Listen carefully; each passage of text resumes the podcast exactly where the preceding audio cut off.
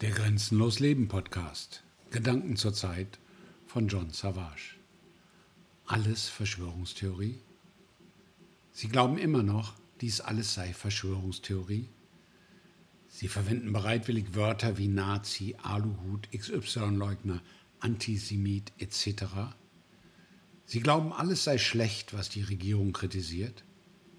Sie lassen sich immer noch in links und rechts spalten? Ich muss Ihnen recht geben.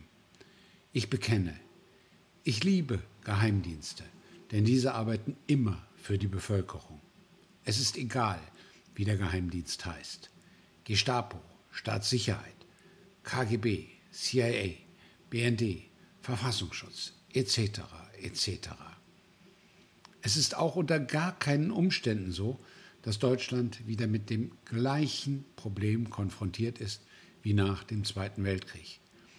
Es ist unter gar keinen Umständen so, dass wieder ein bestimmter Personenkreis in Führungspositionen gelangt ist. Klammer auf. Und das bis zur Spitze hin. Klammer zu. Da ist es schon in Ordnung, zum Beispiel von der CIA lancierte Begriffe zu verwenden oder frei nach der Richtlinie 1-76 der Staatssicherheit zu agieren. Man sagt zwar, Geld regiere die Welt, es kann aber dennoch unter gar keinen Umständen sein, dass diejenigen, die das Geld in der Hand haben, die Politik weltweit seit jeher bestimmen. Banken bzw. deren Hintermänner sind wohltätige Institutionen. Und natürlich, auf gar keinen Fall darf nichts mit nichts verglichen werden. Es gibt nämlich gute und schlechte Massenmörder. Das sollte man wissen.